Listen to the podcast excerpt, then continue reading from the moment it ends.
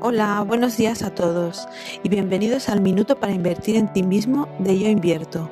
Soy la doctora Dafne, de la Escuela de Vida Profesional.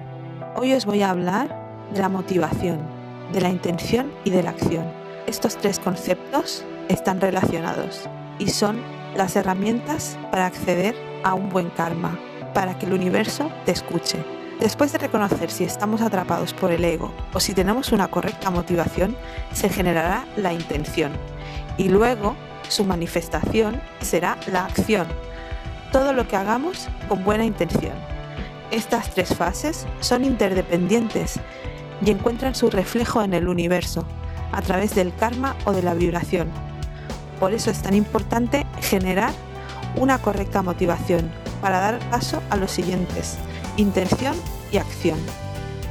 Os invito a que os preguntéis cuáles serán tus intenciones y las acciones.